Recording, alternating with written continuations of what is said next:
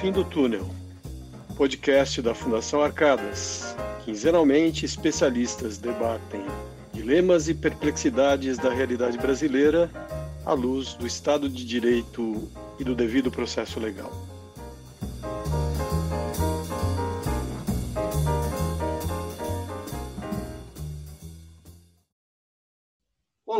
Muito bem-vindos, muito bem-vindas a mais um episódio do podcast Jus no Fim do Túnel, da Fundação Arcadas, que hoje tem é, a honra e o prazer de receber ilustres é, convidadas e um convidado também, professora doutora Eunice Prudente, que é professora, que é docente da nossa Faculdade de Direito Lago de São Francisco, que é advogada, feminista, abolicionista e que aceitou prontamente o nosso convite. Professora, desde logo, muito obrigado pela sua presença. Temos aqui também a doutora Amarilis Costa, que é advogada, é mestra em ciências é, humanas pela nossa universidade, ela é presidente da Comissão de Graduação, Pós-Graduação e Pesquisa da OAB, também presidente da Comissão de Igualdade Racial, enfim, tem uma longa atuação eh, e, e, e, agradeço também aqui a sua presença, doutora Malis, é uma honra, uma alegria para nós. E eh, também a nossa querida Letícia Chagas, disse nossa querida, porque todos os nossos alunos são muito queridos. Então, ela é graduanda da, da Faculdade de Direito da Universidade de São Paulo e presidente do Centro Acadêmico, o Centro 11 de Agosto. E, não menos importante, o professor Carlos Alberto Sales, que, aliás, foi quem ajudou a organizar todo esse evento. Um especial agradecimento a você, Salles, que é professor associado do Departamento de Direito Processual da Faculdade de Direito do Lago de São Francisco. Então, agradecendo mais uma vez a presença de todas, todos, todo, Salles e de, de, todas, eu começo pela professora Eunice. É, professora, é, acho que o fundamental aqui para todos nós que, que queremos debater o assunto é começar do começo. E, portanto, então, tentar aprofundar um pouco mais o entendimento sobre o racismo estrutural. A senhora poderia nos falar um pouco sobre isso? Muito obrigado pela sua presença. Eu é que agradeço a confiabilidade e a oportunidade, mais uma vez cumprimentando o professor doutor Flávio Achel, professor doutor Carlos Alberto Sales, a Fundação Arcadas, né, aí pela, eh, pelo enfrentamento de uma questão que é polêmica, que é difícil, né? mas ouvindo pessoas, então é muito importante.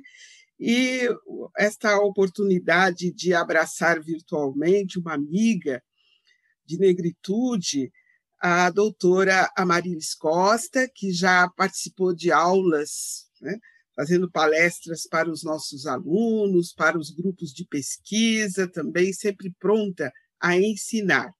Nossa querida Letícia Chagas né, é o futuro, é uma liderança dos jovens, dos alunos, então, uma pessoa muito importante para que eu venha aprender é, melhor, é, entender melhor o racismo estrutural, como ele se apresenta. Então, teoricamente, todos nós estamos informados, mas todo dia temos que parar para aprender e gostaríamos muito que os governantes colocassem essa questão nas pautas políticas, porque ela é complexa. Não temos nenhuma placa, nada está escrito proibindo um negro, uma criança negra. Nós não temos isso por escrito, não está expressado dessa forma. As barreiras que se colocam à inclusão do negro brasileiro, elas foram colocadas racionalmente e parece-me que durante muitos séculos, muitos tiveram tempo para pensar e colocar. Então, estarrecidos, nós vimos de uma relação de consumo diante de todos, um cidadão negro ser assassinado. Bom, mas foi lá ah, em Porto Alegre, lá os negros são 17% da população e tem o seu histórico.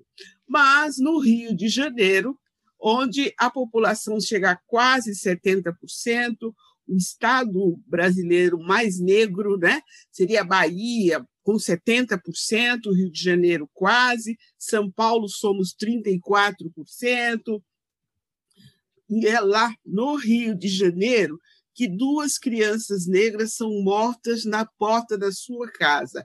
Elas morreram porque são muito pobres, de famílias pobres, moradoras numa periferia, é uma comunidade. Aqui em São Paulo nós chamamos de favelas, mas ali né, é, são chamadas de comunidades, principalmente no Rio de Janeiro, são 800 comunidades no Rio de Janeiro, onde a grande maioria dos fluminenses, dos cariocas residem nessas comunidades e são negros. Então, morreram devido a essa uh, desigualdade né, socioeconômica gritante do Brasil, ou morreram especificamente porque eram negras.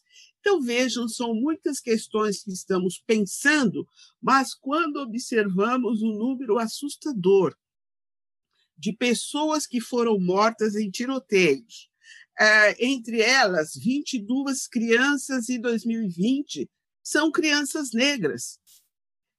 E essas ocorrências é, aconteceram né, justamente também nas comunidades. É, então, temos a expressão né, nessa total falta de, de uma política inteligente para a, a alcançar ilegalidades, criminalidades, etc., é, né, a gente a, a, imaginamos que o modus operandi é sempre o tiroteio. É, e nesta situação, os negros estão morrendo. É claro e manifesto que o Brasil tem racismo, é institucional, porque justamente são os servidores públicos policiais, militares, servidores públicos militares, nos termos do próprio estatuto, né? Da, da, do, do, dos servidores públicos. Então, servidores públicos militares aí nos estados é, brasileiros tem, só tem esse modus operandi, onde os serviços de inteligência, onde a perícia, né? não, o treinamento é só este, né? é, e são essas crianças que estão morrendo. Complementa tudo isto, né, que são, é, são instituições atuando racialmente, selecionando os locos, selecionando os corpos, a ponto de analistas dizerem: não há bala perdida. As pessoas que são mortas em tiroteios, e, e essas pessoas são negras, a bala é direcionada para elas. Isso é expressão de racismo uh, estrutural. Uh, uma outra questão diferente, mais grave entre nós, né? a violência obstétrica. Quem frequenta, né, quais são as cidadãs que frequentam, então, o SUS, uh, quero dizer, os hospitais públicos? É lá que ocorre a violência obstétrica. É apenas uma questão social? Não, expressamente. Né? Os profissionais de saúde, os médicos dizem as mulheres negras são muito fortes, elas não precisam de anestesia né? no momento, nos momentos ali uh, do parto. Né? As parturientes negras não precisam de anestesia. E aí começam a chegar os reclamos dessas mulheres que, que passaram por essa triste experiência né? e visualizaram que receberam um tratamento diferenciado e que ouviram, o médico falou para elas. Né? É, a ponto de, numa sala de aula, comentando sobre esta esta violência obstétrica, uma aluna se sentiu mal, porque quando ela foi parturiente, né?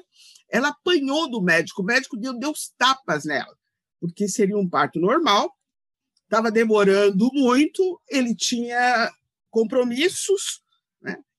Assim funciona o serviço público. Mas é verdade que o maltrato foi para a parturiente negra. Então, temos realmente que promover intersecções quanto a informações, situações que autoridades estavam expressando, o Estado e toda a sociedade naquele momento, para depois tirar uma conclusão.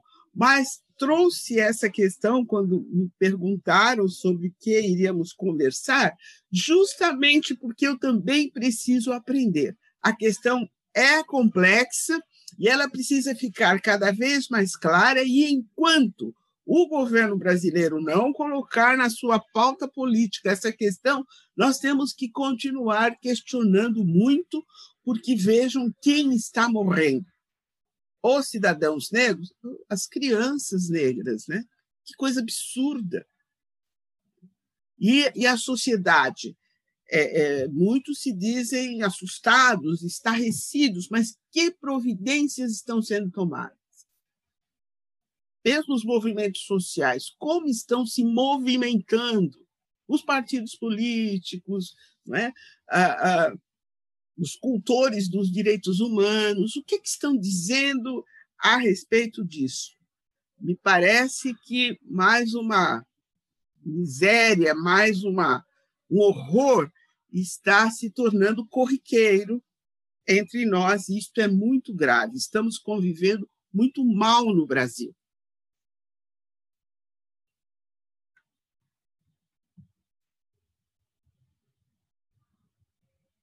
Professor Eunice, muito obrigado por essa sua fala inicial e voltaremos a muitos dos pontos que foram tocados.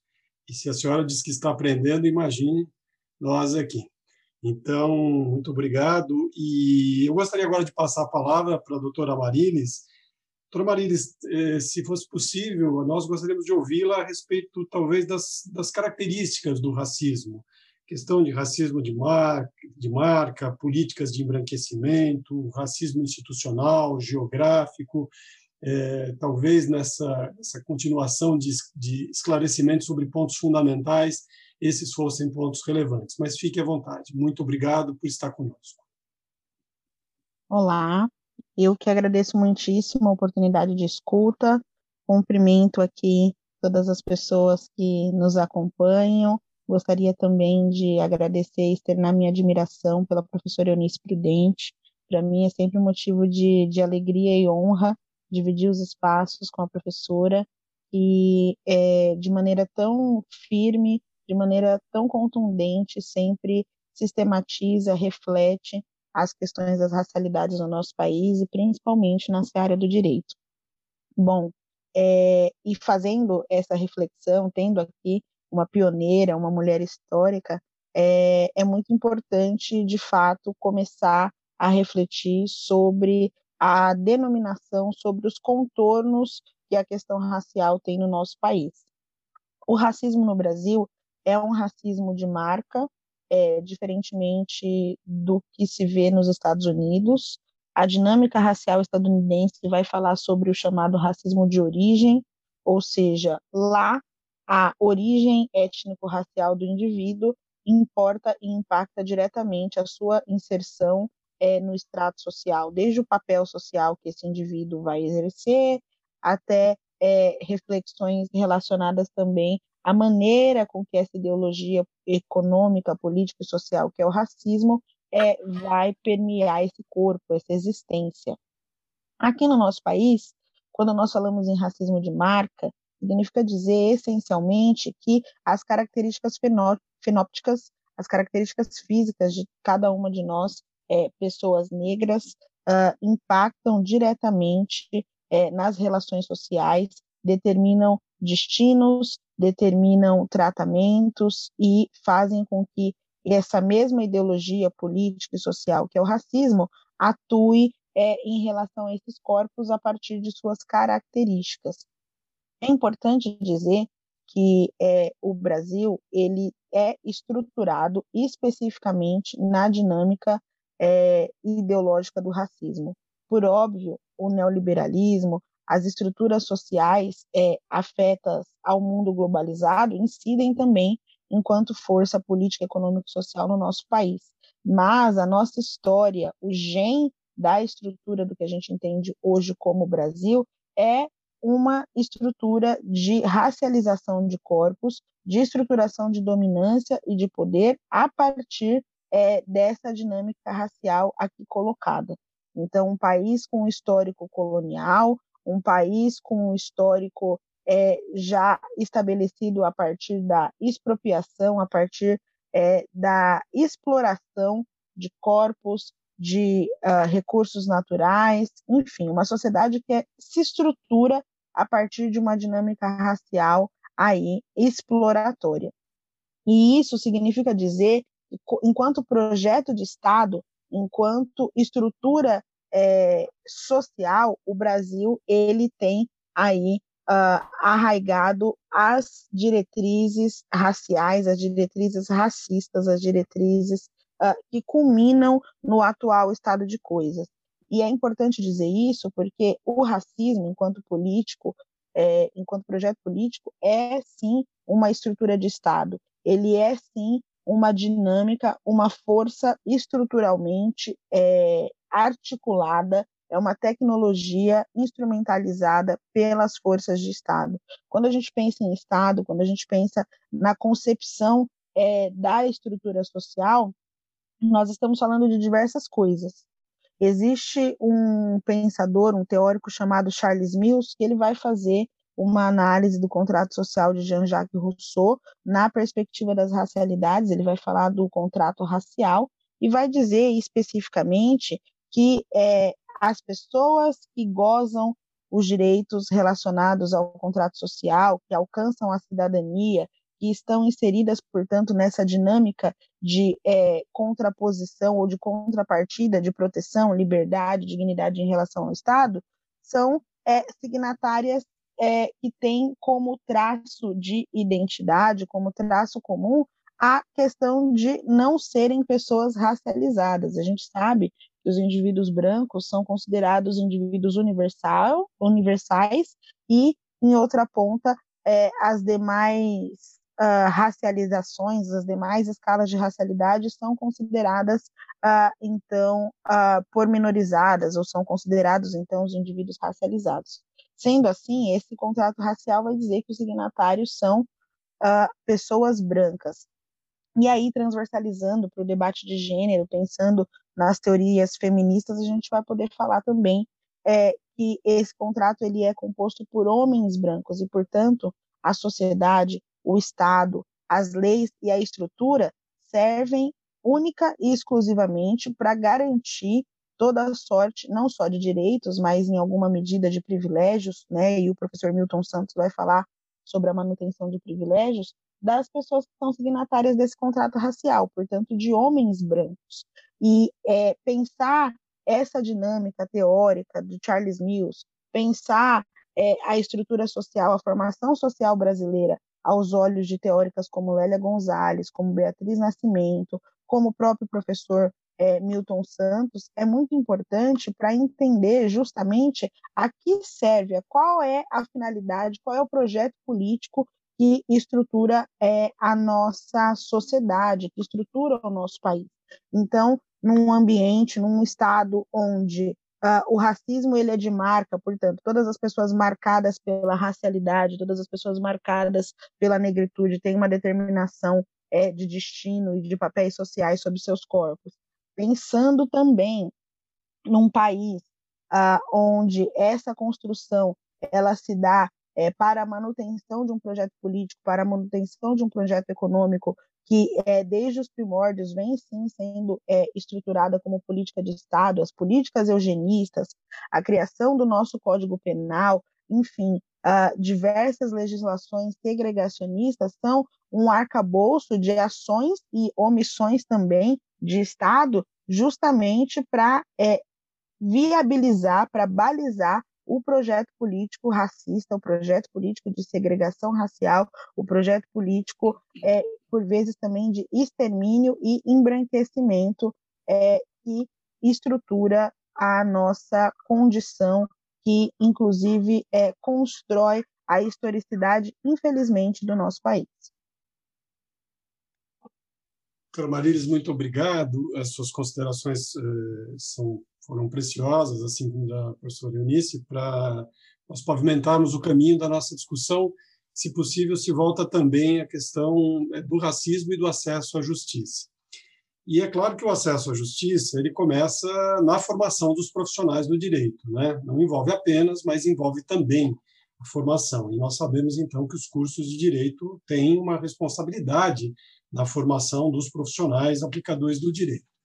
Então, é, nessa perspectiva, eu gostaria de agradecer a presença da Letícia, que é graduanda, que, enfim, tem essa, essa visão é, ainda de estudante, mas já uma estudante madura e com essa atuação é, que teve, pela qual merece todos os nossos parabéns. É, eu gostaria de ouvir um pouco qual é a sua visão a respeito do ensino e da inserção é, desse tema na, na, na ligação com o acesso à justiça. Muito obrigado, Letícia.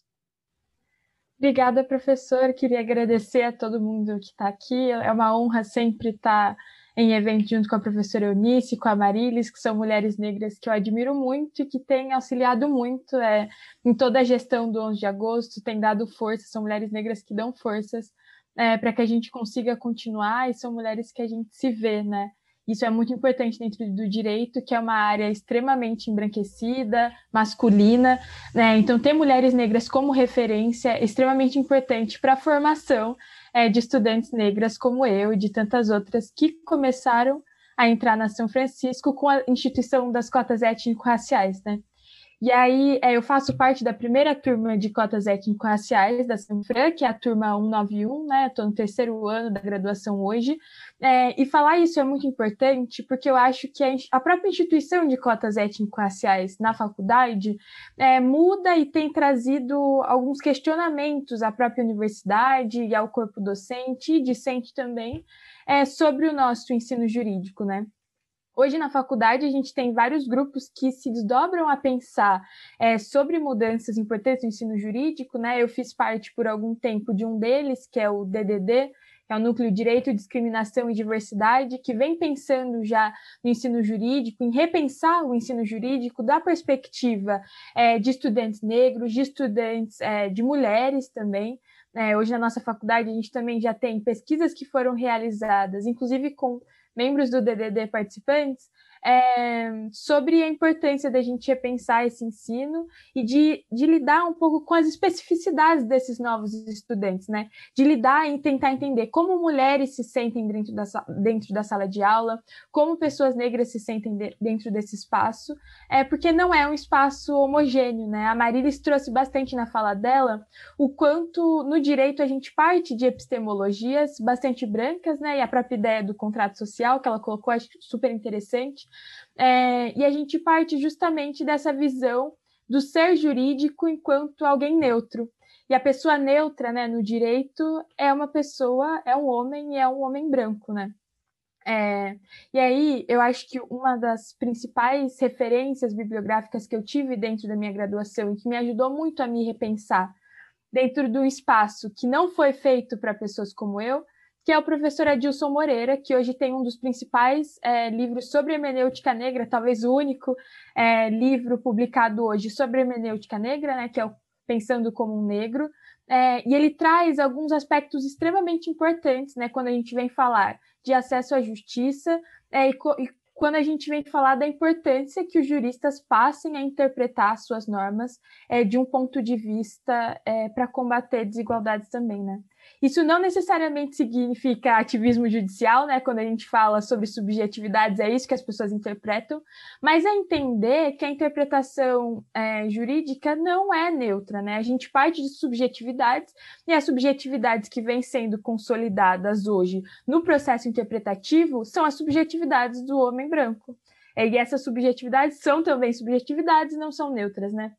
E aí, o livro do professor Adilson Moreira é extremamente importante, justamente porque me permitiu, enquanto um sujeito negro, me entender na universidade. E acho que é um livro que precisaria ser lido é, em diversos aspectos. Precisaria ser lido nas disciplinas introdutórias de curso, né, como IED, por exemplo, é, e precisaria ser debatido em diversos outros espaços da universidade, porque é muito importante, né?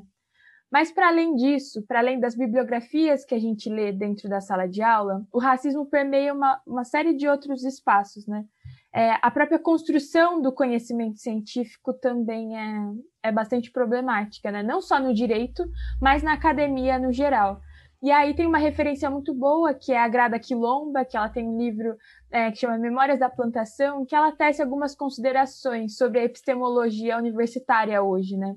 E ela fala que o conhecimento, ela escreve, né, que o conhecimento de pessoas negras é historicamente considerado menos válido no espaço acadêmico, né? Pessoas negras são é, acusadas de interpretar demais, de procurar racismo demais.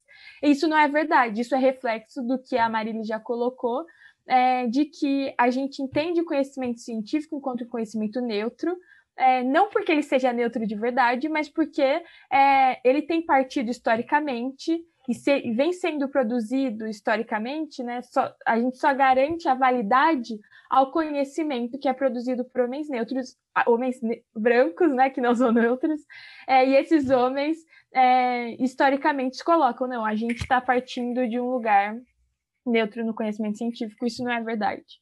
E aí tem sido muito importante que alunos e alunas negras comecem a trazer para a universidade esses novos conhecimentos, né? Comecem a eles buscarem um conhecimento que muitas vezes os professores não trazem dentro da sala de aula e comecem eles a questionar isso, né? E aí eu tenho diversos amigos hoje que fazem parte da, da primeira turma de cotistas étnico-raciais, a turma 191, que tem se dedicado imensamente a fazer pesquisa dentro da universidade, a garantir que as pesquisas que vão ser produzidas dentro da faculdade de direito vão ter uma perspectiva de sujeitos negros, de sujeitos negros que vieram das periferias de São Paulo e do Brasil, e que a gente espera que nos próximos anos a gente possa adentrar nos programas de mestrado, de doutorado e possa é, modificar essa universidade, inclusive por dentro. É, e para finalizar, não só esses aspectos epistemológicos são importantes e de repensar o ensino jurídico e acadêmico como um todo, como também alguns é, aspectos mais de, de, sala de aula mesmo. Então, a Faculdade de Direito da USP hoje é uma faculdade construída bastante hierarquicamente, né? Então, a gente tem uma hierarquia grande em todos os espaços, é, a gente tem uma hierarquia grande na forma arquitetônica da faculdade, então a gente entra nas salas de aulas, é, é comum que exista um tablado, né? Os professores ficam num, é, ficam mais altos e os alunos mais embaixo, o que já traz é, uma conotação bastante difícil, é, hierarquizada para a construção do conhecimento. E esses são alguns aspectos que, simbolicamente, também precisam passar por mudanças na universidade. E eu acho que a nossa universidade já está se propondo a fazer algumas dessas mudanças, né? Então, eu fico extremamente feliz de ver o professor Carlos e o professor Flávio é, aqui presentes hoje, é que estão se propondo a discutir o tema do racismo. São professores já tradicionais da nossa faculdade que hoje estão se propondo a escutar isso é extremamente relevante e precisa ser levado em conta também. Muito obrigada. Não, quem agradece, sem dúvida, somos nós. E antes de passar a palavra ao professor Carlos Salles, eu tomo a liberdade, em função do que as três disseram, mas especialmente do, do que você disse, Letícia, que eh, eu vou refletir eh, especialmente sobre essa questão, eh, porque alguns anos atrás, a professora Paula Dallari me convenceu de que seria possível falar sobre processo no primeiro ano da faculdade.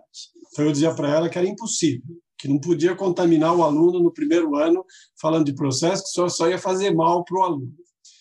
E depois eu acabei me convencendo, isso naquela linha de encontrar matérias, disciplinas optativas, eu acabei me convencendo, e o professor Salles é, é, é, também uma inspiração disso, porque ele é uma autoridade sobre isso, de que seria possível falar para os alunos é, sobre é, meios de solução de conflitos, portanto, de avaliação dos conflitos e, portanto, de uma visão mais ampla de solução de conflitos e, e claro, não solução apenas adjudicada. Né? Então, eu me considero assim na pré-história porque na verdade a minha consciência só foi até o momento em que eu consegui entender que a formação jurídica não deve começar com uma perspectiva de processo como solução adjudicada, e sim com soluções consensuais de autocomposição. E ao ensejo deste nosso encontro e do encontro sobre equidade e gênero, eu então comecei a perceber o quanto eu preciso refletir e passar aos seus alunos sobre a relação entre esta introdução aos meios de solução de controvérsias e os problemas relativos à, à equidade de gênero, à falta dela, e ao racismo. Então, fica aqui o meu compromisso para uma reflexão para o próximo ano, no próximo semestre, é, tratar também desta questão, porque, afinal de contas, acesso à justiça não é apenas acesso ao poder judiciário, senão também a todas as formas de solução. E é claro que o problema acaba afetando a todas elas, né, pelas razões que foram postas, e aos poucos, então, digo às nossas três convidadas, nós vamos tomando consciência né, do problema, o que já é o primeiro passo. Né? Se pudermos ter consciência, não basta tê-la apenas, mas já é um. Então, professor Salles, agora eu passo a bola para a Vossa Excelência, né, que já participou de vários eventos, que, aliás, capitaneou este aqui, e gostaria de ouvir as suas impressões a respeito, se possível, disso que eu, que eu mencionei, enfim, do que falaram as nossas convidadas. A palavra é sua. Muito obrigado. É, imagina, professor Fábio, eu, eu, eu aqui que, que agradeço, agradeço inclusive pela Fundação Arcadas estar possibilitando esse importante lugar de escuta, né? Eu acho que na, na nossa condição de professores brancos da faculdade, nós, nós, temos muito que ouvir mesmo. E dizer que é uma grande satisfação ouvir a, ouvir a todas aqui professora Eunice, que foi minha professora, a Letícia, que eu já conhecia de nome, e ouvir sobretudo a Marilis Costa, porque no nosso evento do último dia 11 de novembro, é, foi ela que foi interrompida por um ataque cibernético, um ataque indubitavelmente racista, que chegava a, a usar imagens de, de suásticas, escrevendo Heil Hitler, enfim. Então, é, eu, eu, diria que a professora Maria, e não foi à toa que foi na fala dela, né? eu já tinha feito uma, uma breve apresentação, as debatedoras brancas também, e foi na, na fala dessa mulher negra que atacaram, que nos atacaram.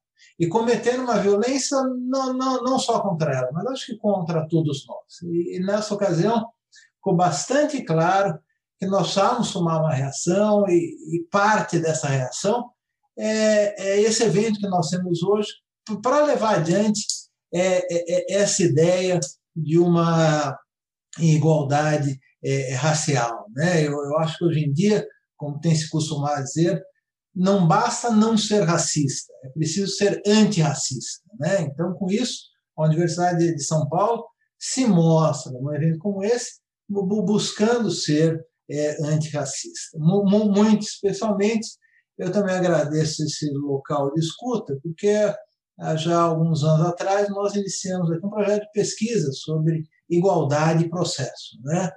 E é no, no esteio desse projeto aqui que, essa, que essas iniciativas de ouvir aquelas pessoas que são efetivamente as vítimas dessa absurda desigualdade eh, social, racial, étnica e, e, e, de todos os outros tipos que nós vivemos no Brasil.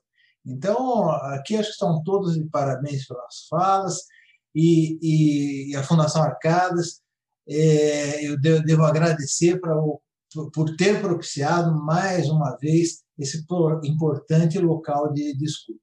E, e é importante nós observarmos como essa questão do acesso à justiça também vai é, vai vir tomada por questões raciais. Tomada por questões raciais, não só na, na, na, questão criminal, na forma como se considera o, o negro no nosso processo criminal, mas também na nossa jurisdição civil, ao não considerar adequadamente as pautas é, reparatórias formuladas na nossa jurisdição civil, ao, é, como se diz aqui, é, até eu gostei que a professora falava na nossa exposição das sutilezas do, do, racismo brasileiro, né? Como que essas sutilezas muitas vezes vão impedir, vão contaminar a apreciação da, da, das pretensões legítimas pretensões da reparatórias que as pessoas negras é, é, propiciam também e iniciam na nossa jurisdição civil. Então, eu, eu repito aqui, o, o local de, de, escuta para mim, para nós, de maneira geral, é muito importante, uma satisfação ter aqui é, essas representantes, não, não só do, do, gênero feminino, mas também da nossa comunidade negra, nossa comunidade batalhadora por igualdades, por melhores condições, por acabar com essa coisa que é o, o racismo que nós temos na nossa sociedade. Professor Salles, muito obrigado. E eu vou, nós, enfim, é, ainda temos algum tempo, não tanto tempo, mas eu gostaria, se possível, de fazer mais um, uma rodada.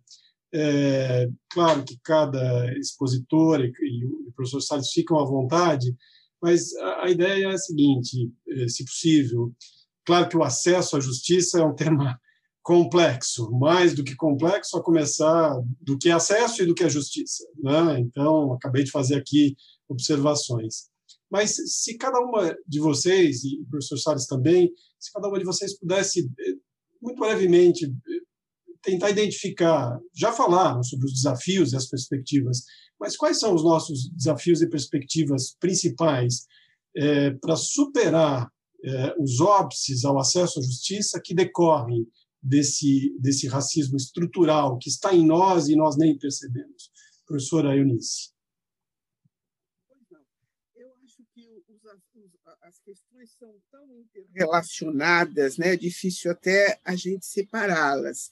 É, veja, o acesso à justiça, a conquista das, é, de, de, de, das audiências, deixa eu ver se eu me lembro que hora, a conquista das nossas audiências de custódia né, é, foi muito aplaud, foram aplaudidas e todos nós né, buscamos é, informar e, e, estar a par de, de, desse acontecimento porque é importante né, aí para o nosso é, para o judiciário importante para a busca do estado de justiça que queremos, não é?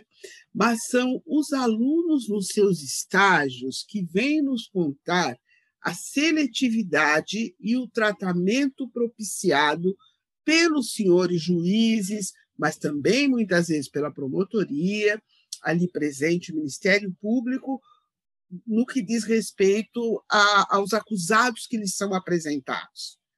Então, a, a, os alunos, os nossos alunos da Sanfran, né? Então, relatavam que no, no seu estágio, numa audiência de custódia, se apresenta uma acusada, é uma jovem eh, europeia, me parece que da Espanha, é uma moça loira, bem jovem. Ela vai receber do magistrado, mas também do, do Ministério Público, umas orientações e conselhos tendo em vista a sua pouca idade e o quanto ela deve imediatamente ser devolvida, voltar lá para o seu país de origem, para refazer a sua vida, etc, etc.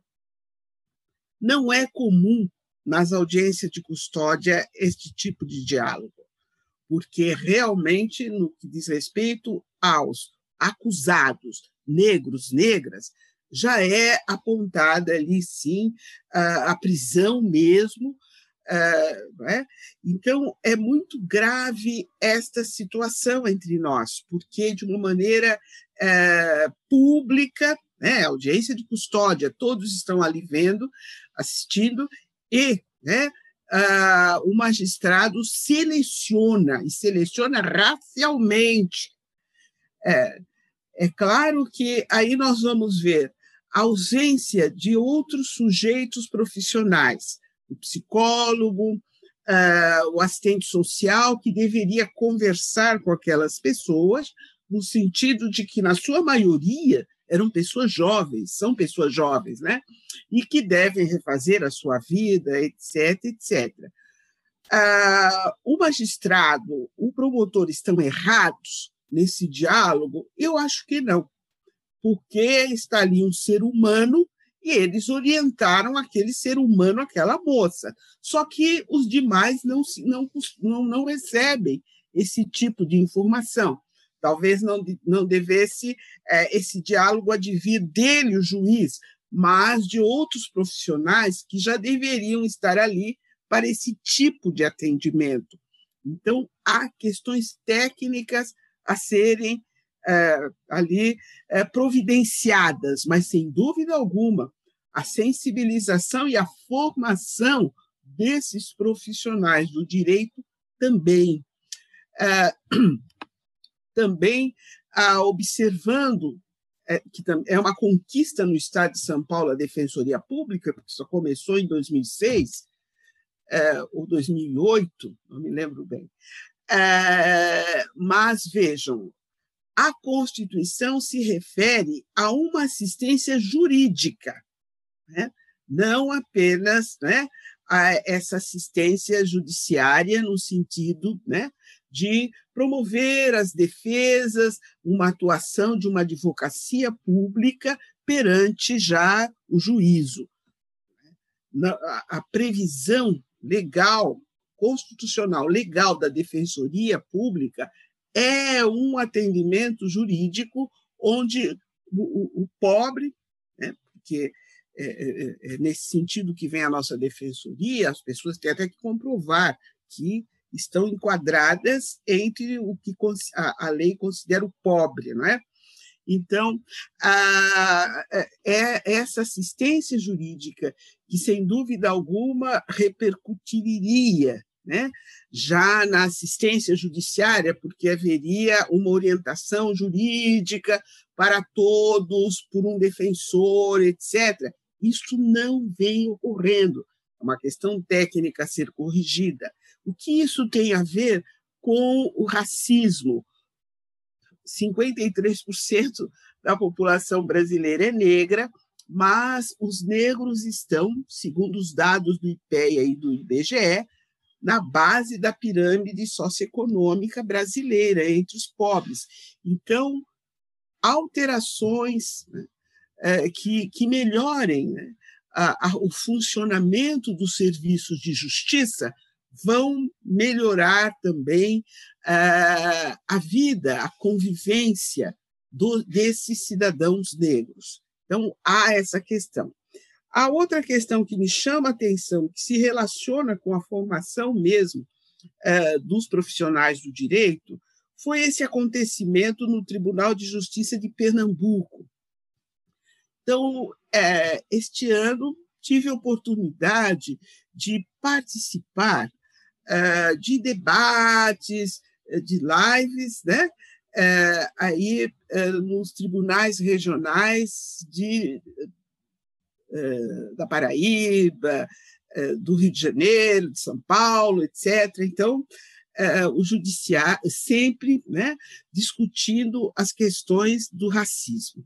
Então, o judiciário está já bastante empenhado e interessado no Ministério Público também há este movimento. Mas no TJ lá de Pernambuco, a elaboração de uma cartilha incomodou. Então, de uma associação que reúne juízes, 33, me parece que chega a 500, 33 juízes se rebelaram porque, é, porque alguém que fez uma carreira, prestou um concurso, exerce uma das funções do poder, é juiz, vai precisar de uma cartilha que se refira, né, se refere lá, o conteúdo da, da cartilha se refere, então, a, a, esse reconhecimento das nossas diferenças e aponta né, a, o racismo no Brasil. Eles se rebelaram, não gostaram. Imagina se a gente vai a, precisar aprender isso. Pois, nesse momento eu comecei dizendo que é, as questões do racismo estrutural, eu também estou aprendendo, justamente por isso, porque todos nós temos que nos colocar nesta posição de aprendiz, de entender melhor a nós, nós mesmos esta sociedade e essas manifestações de racismo. Porque esses 33, o eixo juiz, que se recusam né, uma cartilha, uma cartilha né, de sensibilização, de capacitação, imagine só, pois é o que toda a sociedade está precisando, inclusive o judiciário, pelos comportamentos que nós observamos, né, do, do, dos senhores magistrados e muitas vezes também do Ministério Público na sociedade ou no exercício lá das suas funções. Então, acho que o negativismo por parte de autoridade e muitas vezes por parte desses membros do judiciário também estão expressando racismo estrutural, né? que vejam que são pessoas que estão exercendo uma das funções do poder, é o judiciário. Temos o executivo, temos o legislativo, temos o Ministério Público, mas temos o judiciário. E ali as pessoas né, estão negando. Então, quando nega, não reconhece, se reconhece, acaba indo para as práticas discriminatórias mesmo.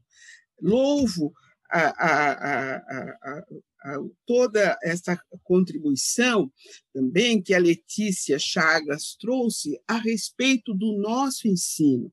Então, realmente é preciso aplicar toda essa nossa indignação, né, alterando realmente muitas das nossas disciplinas, o modus operandi, no, no, ensino, na formação do profissional do direito, do advogado, do procurador, do magistrado, do integrante do Ministério Público. Ele realmente precisa perceber, ter né, a percepção das diferenças, as questões de gênero, as questões de orientação sexual e, sobretudo, as questões étnicas. O Brasil é plural, é diverso, mas esse Brasil diverso está, encontra-se no ensino do direito, na formação dos profissionais do direito, que contribuição tem sido né, ali presenciada, concedida ao alunado quanto a essa diversidade. Por razões históricas, estamos temos né, posições bastante colonizadas, aí sobretudo europeias e tal, mas precisamos dar os passos. Né? É preciso dar os passos. Então, também parabenizo o professor Flávio, o professor Salles, né, já por estarem pensando e tomando já providências, então, e, e vejam como fez a diferença a chegada, a entrada dos cotistas negros. Tenho ouvido muito lá no laboratório de estudos étnico-raciais, que se chama Quilombo Checo, tenho, tenho ouvido muitas propostas para o direito processual penal, para o direito penal, para o direito civil famílias há propostas do aluno dizendo, mas nós não estamos nos vendo no estudo do direito civil, famílias. Veja a situação das famílias brasileiras, né? não, muitas não estão enquadradas sequer no Código Civil de 2002, é, é, porque são é, é, há famílias no Brasil né? Poliafetivas. Né? É um homem que tem várias, tem a esposa, companheiras e tal, e há filhos. Ele formou uma família poliafetiva. Essa ainda não está nem no Código Civil de 2002. E há entre essas famílias muitas famílias negras, e o aluno chamou a atenção. Ele advém de uma dessas famílias, e até uma pessoa bem centrada e muito bem formado, jovem. E a família dele é uma família poliafetiva. Né? Então, há questões espetaculares e graves que esse alunado né, das cotas já está trazendo para a nossa preocupação e espero uh, participar dessa transformação que haverá na Universidade de São Paulo, porque quando pensamos em cotas, nossa, que bom para a inclusão do negro brasileiro estudar nas universidades públicas, mas as instituições também vão receber, também estão recebendo muito, e logo, logo vamos ver já os resultados. Muito obrigada. Eu que agradeço. Doutora Marilis, sua visão sobre isso? É sempre, é sempre muito bom falar depois das reflexões da professora Eunice, ela faz um, um paralelo sempre muito pertinente sobre todas as coisas que é, interseccionam o direito e as questões raciais. Eu queria é, agradecer também a gentileza do professor Sales, do professor Flávio, é, não só por estruturar um encontro onde nós pudéssemos refletir essa e outras questões, mas principalmente por marcar de maneira muito firme uma posição em relação ao ataque é, tenebroso que nós sofremos no mês de novembro. Uh, foi bastante importante verificar que a Universidade de São Paulo, que a Faculdade de Direito, rápida e prontamente também, é, manifestou-se através de nota oficial, estruturou é, e articulou aí toda uma gama de profissionais, esforços e recursos para é, tentar dirimir da melhor forma possível a, a todo o dissabor é, que foi sofrido em razão desse ataque criminoso, desse crime cibernético. Então, eu queria registrar aí a minha estima, a minha consideração e a minha gratidão também é, pela maneira é, com que as pessoas se posicionaram, é, pelo pacto uh, de expurgo mesmo das práticas racistas, né, pela ação antirracista que foi feita diante do arrobo que nós sofremos. Dito isso, eu queria dizer que pensar acesso à justiça e racialidades é uma oportunidade muito rica, que tem aspectos filosóficos, que tem aspectos é, de um raciocínio uh, mais subjetivo, mas também tem aspectos que é, são bastante pragmáticos, e eu vou tentar, então, aqui nessa fala, alcançar um pouco das duas dimensões, é, e também refletir em alguma medida e dialogar com o pensamento crítico muito bem delineado que a querida Letícia trouxe, falando sobre é, a difusão do conhecimento, sobre pesquisa, sobre pensar direito antidiscriminatório, hermenêutica negra como centralidade da discussão do direito como um todo. Bom, é, pensar acesso à justiça do ponto de vista mais filosófico nos faz refletir justamente é, a premissa do que é justiça, qual é o ideal de justiça que estamos perseguindo. Em uma sociedade cujo pacto é, narcísico da branquitude, como é, bem delineia a professora Aparecida Bento, a professora Cida Bento, ele vige a justiça, a noção de propriedade, a noção de certo e errado, o binarismo é, imposto dentro das dinâmicas sociais, vai sempre culminar numa lógica, num pensamento eurocêntrico, num pensamento embranquecido, num pensamento heteropatriarcal. Então, é, pensar pessoas negras acessando essa justiça e esse ideal de justiça já nos traz é, uma dinâmica de, de reflexão é, muito, muito importante do ponto de vista dessa dialética, de entender é, se a questão é acessarmos a justiça ou o modelo de justiça é, que está posto. Eu acho que, especifica e invariavelmente, acessar a essa justiça também é um problema, dito é, que essa justiça não alcança e não socorre as nossas subjetividades. Ah, mas, para além disso, pensar acesso à justiça, pensar o sistema que está posto, instrumentalizado, é também pensar a dinâmica de poder, é pensar numa legislação que ela existe justamente para resguardar a propriedade privada dos meios de produção, é pensar numa legislação, numa estrutura social que existe just, justamente para é, fazer com que os privilégios sociais e os acessos de determinada camada da população se mantenha. E a partir daí existem diversas é, diversos diálogos e diversas reflexões do ponto de vista objetivo que nos fazem refletir acerca do acesso à justiça. Pensando na dinâmica profissional, onde está a advocacia negra do Brasil, onde está a advocacia negra paulista e paulistana. É, quais são as faculdades, as instituições de ensino que formam a advocacia negra? Essa advocacia negra é reserva de mercado de uma população também preta e pobre que vai acessar a justiça de maneira deficitária.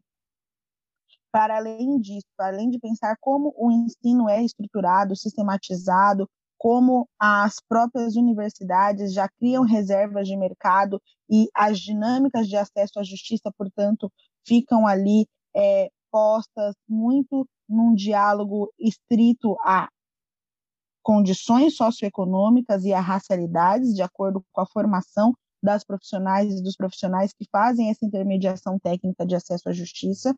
Então, a gente tem uma reflexão posta do ponto de vista de ensino, mas nós temos também uma reflexão sobre a representação e a representatividade de pessoas negras nesses espaços.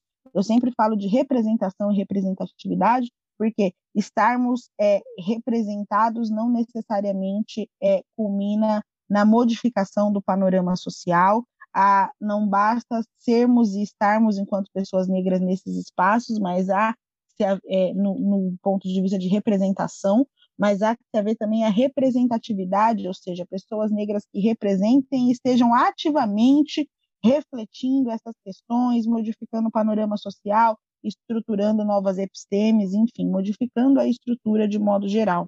E aí é uma questão onde invariavelmente a gente vai ter que discutir, em específico, o judiciário, a formação é, do corpo de magistradas e magistradas por, de magistradas e magistrados por todo o nosso país. É, se nós formos pensar também na formação dos tribunais de justiça, do, dos corpos de desembargadores, das câmaras de direito público e privado por todo o país, especificamente aqui na nossa cidade de São Paulo, é, ainda pensando não só na dinâmica das carreiras de, de, concurso, mas pensando também no quinto constitucional, que pode refletir, sim, um movimento grande da advocacia, da sociedade civil como um todo, para modificar o panorama é, da estrutura dos quadros do Tribunal de Justiça, dos quadros da magistratura. Então, pensar em impulsionar candidaturas negras para que estejam nesses, nesses espaços, para que a representação da sociedade civil, a representação do povo, a representação da advocacia é, reflita a imagem de mulheres negras nesses espaços. Então, pensar acesso à justiça também é identificando quem são é, as burocratas e os burocratas em nível de rua, as burocratas e os burocratas de médio escalão e também as burocratas e os burocratas dos altos níveis de poder de tomada de decisão também é muito importante. E refletir objetivamente a questão do acesso à justiça no panorama de todas as esferas, de todas as áreas de concentração do direito, desde o direito tributário, é, que faz com que a estrutura uh, posta na nossa legislação implique numa tributação, numa incidência tributária e numa desigualdade muito maior é, para mulheres negras, passando pelo direito das famílias, como bem mencionou a professora Eunice Prudente, que é um direito que ainda masculiniza mulheres lésbicas, que é, racializa as pessoas no sentido de colocar as mulheres negras sempre é, num lugar de criminalização nas cadeiras do judiciário é, do direito de família. Então, as mulheres negras elas é, passam por um processo no judiciário muito próximo a um processo uh, de acusação, um condão, um estándar acusatório é sempre imposto em relação a mulheres negras nos espaços do direito de família. E aí a gente pode pensar, inclusive, adoção, dinâmicas sociais, enfim, é, das mais variadas nessa seara.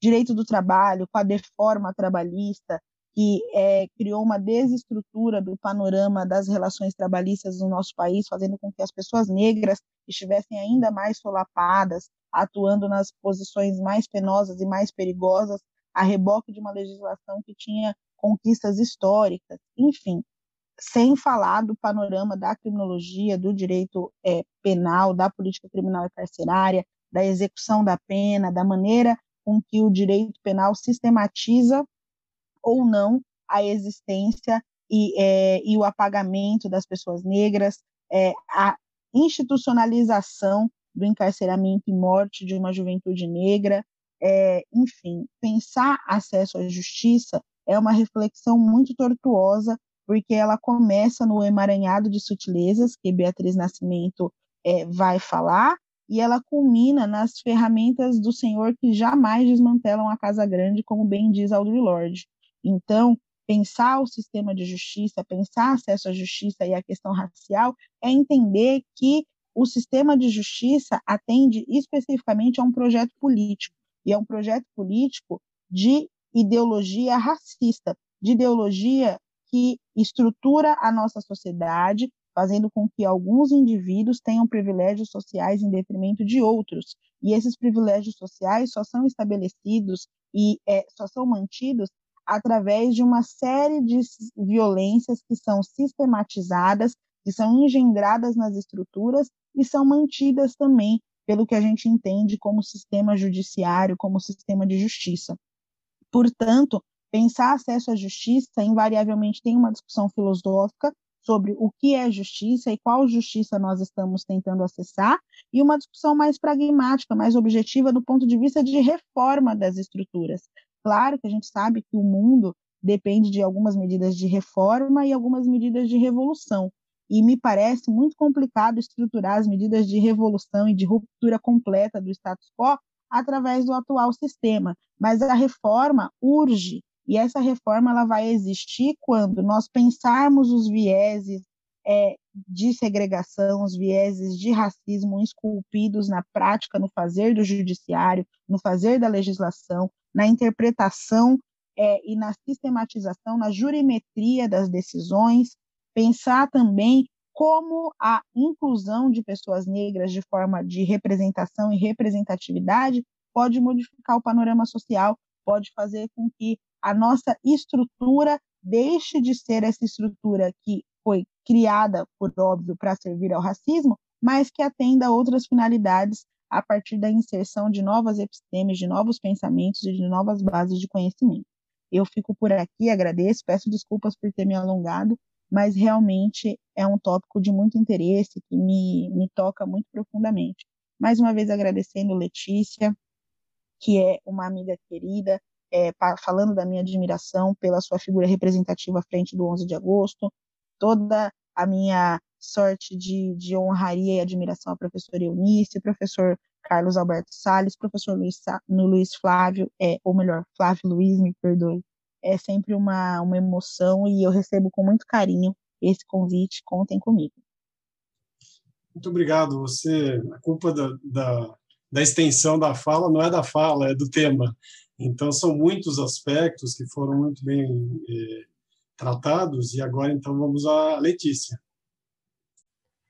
Queria agradecer também a fala da professora Eunice da Marilis, foram ótimas, e acho que a perspectiva que eu vou dar aqui é muito mais, talvez, rasa, eu diria, né?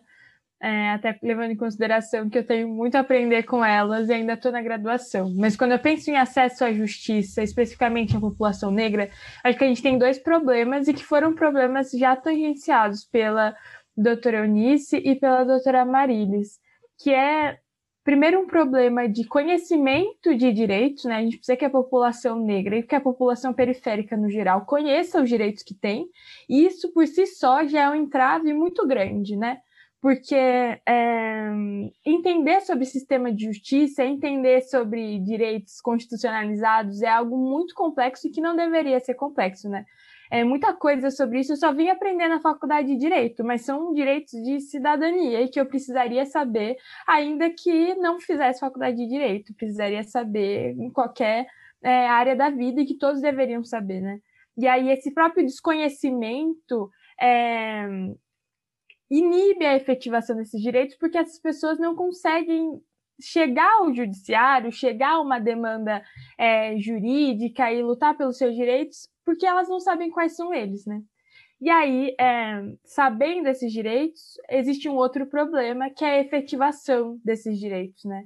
E aí é um problema que tangencia coisas que todas nós já colocamos e que eu coloquei na minha fala, que é do próprio ponto de vista de quem vai é garantir a consolidação desse direito, né? De quem são os magistrados que hoje estão é, decidindo sobre os direitos da população negra e periférica. Para dar um exemplo, é, vou tratar aqui da questão sobre crime de racismo e de injúria racial, né?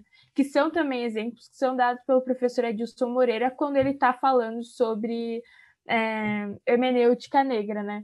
São crimes que exigem muito são crimes, caiu, né? que exigem muito é, que se leve em consideração e se tenha o conhecimento sobre as dinâmicas raciais no Brasil e que são um conhecimento que a maior parte dos nossos magistrados não tem e que como bem colocou a professora Eunice, alguns magistrados inclusive é, se recusam a saber sobre isso, né? Existe uma recusa, existe uma negação de que existe o racismo é, no Brasil e ainda aqueles que acham ah existe o racismo às vezes existe uma uma negação psicológica em se colocar enquanto alguém que vai auxiliar na efetivação de direitos. E aí, quando a gente está discutindo esses dois crimes, é muito comum que em decisões a gente veja justificativas do tipo, ah, é, não aconteceu crime de racismo aqui porque, enfim, o réu tinha amigos negros, então logo ele não é racista. Então, quando a gente está lidando sobre é, esses crimes, existe essa dificuldade, né? Quando a gente pensa no assassinato de um homem negro é, em Porto Alegre, um dia antes do Dia da Consciência Negra, a gente também tá, tem enfrentado essa dificuldade, essa dificuldade própria, inclusive, da forma como as normas jurídicas são colocadas, né? O direito tem muito essa questão da objetividade, é, desse positivismo ingênuo, como coloca o professor Adilson, é, que impede que algumas coisas que são nitidamente racistas, nós sabemos que o crime que aconteceu no supermercado Carrefour foi um crime de racismo, existe uma dificuldade de que o direito né, é, reconheça isso. Né? As próprias, a forma como o crime de racismo e de injúria racial são colocados no Brasil hoje são formas que é, no ambiente jurídico existe uma dificuldade em reconhecer a existência desses crimes, né? Ué, se os, os é, guardas do Carrefour não falaram nitidamente que eles estavam cometendo assassinato porque é, eram motivados por uma, uma questão racial, é muito difícil enquadrar isso enquanto um crime de racismo. Mas, ao mesmo tempo, no Brasil, o racismo acontece de uma forma diferente de outros espaços. É um racismo que muitas vezes está permeado pelo não dito, né? É, que não precisa do dito nítido para que seja consolidado. É muito importante que a gente tenha é, essas colocações, né? E para além disso, Acho também importante a gente refletir, quando está falando de acesso à justiça e de consolidação de direitos, que o direito também tem limites, né? Como os próprios que eu coloquei anteriormente, o direito é, tem limites muito próprios seus e que a gente precisa consolidar alguns desses direitos na luta política, né? É, na discussão política, a gente precisa garantir que outras, que pessoas negras acessem os espaços políticos do nosso país, os, os espaços institucionais, porque muitas dessas mudanças não podem e por vezes não devem ser feitas na, na esfera política e devem ser na esfera jurídica e devem ser feitas e travadas na esfera política, é, que, que, são muito importantes. É importante a gente garantir é, a, que as lutas sociais se deem para além da esfera do judiciário. É isso e muito obrigada. Queria agradecer mais uma vez é, o convite e a disponibilização desse espaço, que é muito importante. Quem agradece somos nós, professor Salles, para o seu fecho. É, professor Flávio, eu só tenho a agradecer mais uma vez um mar maravilhoso local de escuta que as nossas convidadas nos pro proporcionaram, trazendo aqui é, relatos, conhecimentos, epistemologias, bastante importantes, que acho que trazem o desafio que nós, de fato, as incorporemos nas nossas práticas docentes, nas nossas práticas profissionais também, sobretudo. Né? Eu, em termos de acesso à justiça, eu gostaria de dizer que a minha grande esperança que eu vejo é que algum dia nós possamos ter aqui no Brasil algo ainda que semelhante ao Brown versus Board of Education, aquele caso americano que derrubou lá o preceito separate but equal, separado porém iguais, separados sim, iguais muito pouco, né? Mas que eu acho que nos mostra uma possibilidade, como chamou a atenção a Letícia, de uma efetivação desses direitos se dá também pela via do, do processo judicial. E quem sabe um dia chegaremos lá e teremos um judiciário que seja também mais permeável a, a esse tipo de, de, pretensões, esse tipo de reivindicações. Então, meu, meu, meu muito obrigado no, novamente a todas, viu? Muito bem, nossa conversa está é, enfim, deliciosa, um aprendizado é, notável. Eu gostaria de prosseguir, mas nosso tempo, é, que nem parece passou muito rápido, mas nosso tempo já está esgotado.